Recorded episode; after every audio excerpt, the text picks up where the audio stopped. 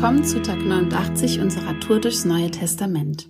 Ich bin Nicole und ich lese uns heute aus 2. Korinther 5 die Verse 7 bis 9, 13 bis 14 und 17 bis 19.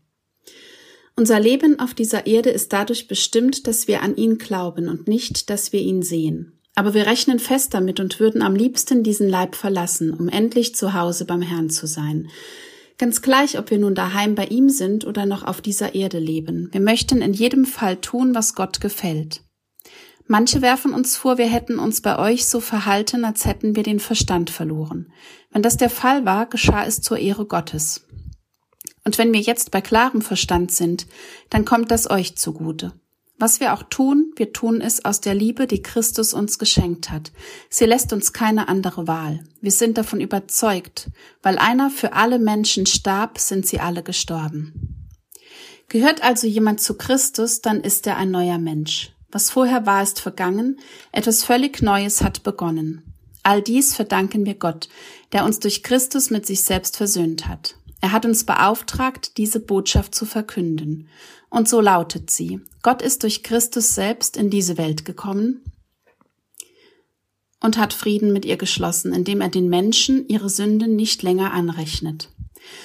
Gott hat uns dazu bestimmt, diese Botschaft der Versöhnung in der ganzen Welt zu verbreiten. Als ich mir das jetzt zum ersten Mal in der Bibel-App angehört und später gelesen habe, musste ich an meinen Sohn Fabian denken. Einige von euch wissen, dass ich einen herzkranken Sohn hatte, der im Alter von fünf verstorben ist. An den Schmerz als Mutter, als er seinen Leib verlassen hat, um endlich zu Hause beim Herrn zu sein, wie es in Vers 8 heißt. Damals stand ich noch nicht so im Glauben wie heute. Und doch galt meine erste Anklage damals auch Gott, wie er mir nur mein Kind nehmen konnte. Anstelle eines Blitzes, den ich damals im religiös-gesetzesmäßigen Glauben erwartet hatte, fühlte ich erstmals bewusst seine absolut bedingungslose Liebe. Rückblickend erkenne ich, dass mir Gott damals gezeigt hat, dass ich mit allem immer zu ihm kommen kann und er mich nicht verurteilt, sondern liebt. Absolut immer und einfach so. Ob ich jetzt bewusst an ihn glaube oder nicht. Fabian sagte damals, dass wir nicht so traurig sein sollen. Ein bisschen weinen wäre schon okay, aber da, wo er hingeht, da ist es wunderschön. So weise. Und doch fällt es mir oft so schwer, das zu glauben. Ich entscheide mich dafür, das werde ich immer wieder tun. Ich glaube, hilf meinem Unglauben, wie es die diesjährige Jahreslosung sagt. Vers 7. Unser Leben ist dadurch bestimmt, dass wir an ihn glauben, nicht, dass wir ihn sehen. Es ist ganz wunderbar, dass Gott uns trotzdem immer wieder Begegnungen und Erlebnisse mit ihm schenkt auf so viele erstaunliche Weisen. Und wie oft fühlen wir uns dann so absolut verrückt, wie in der Predigt von Johanna vor einigen Wochen, Crazy Faith. Ja, so ist es wohl.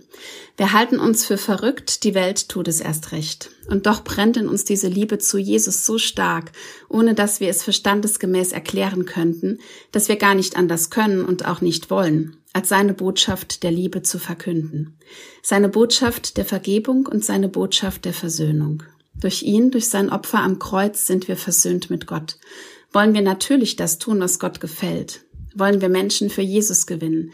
Denn es gibt nichts Vergleichbares, nichts Schöneres, als dieser Liebe zu folgen, in seinem Licht zu stehen und voller Freude an einen Himmel, an eine Ewigkeit mit Jesus und den Menschen, die schon vorausgegangen sind, zu glauben.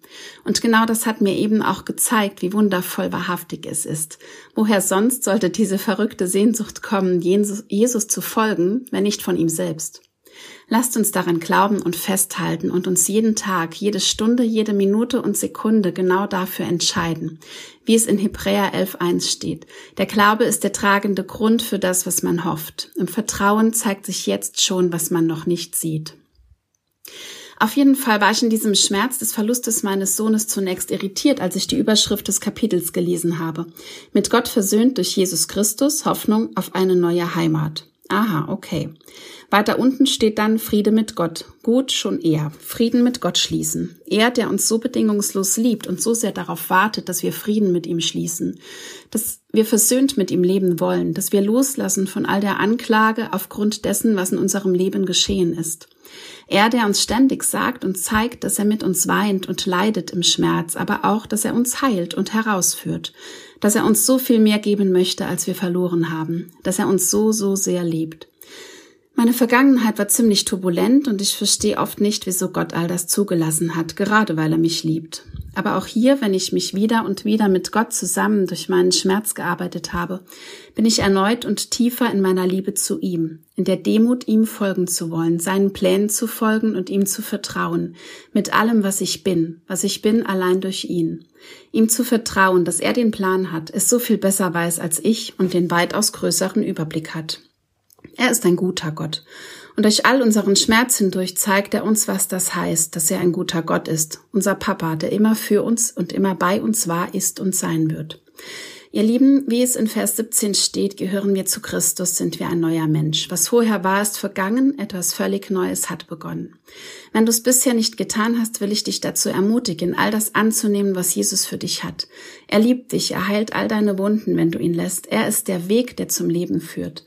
Und durch seine Kreuzigung stehen wir gerecht vor Gott. Wir dürfen seine Liebe und seinen Frieden in diese Welt bringen und Menschen von der Liebe Gottes erzählen.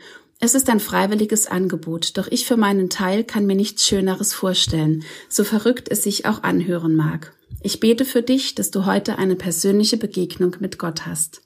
Sei gesegnet mit der Liebe Gottes und hab noch einen tollen Tag. Gott ist für dich.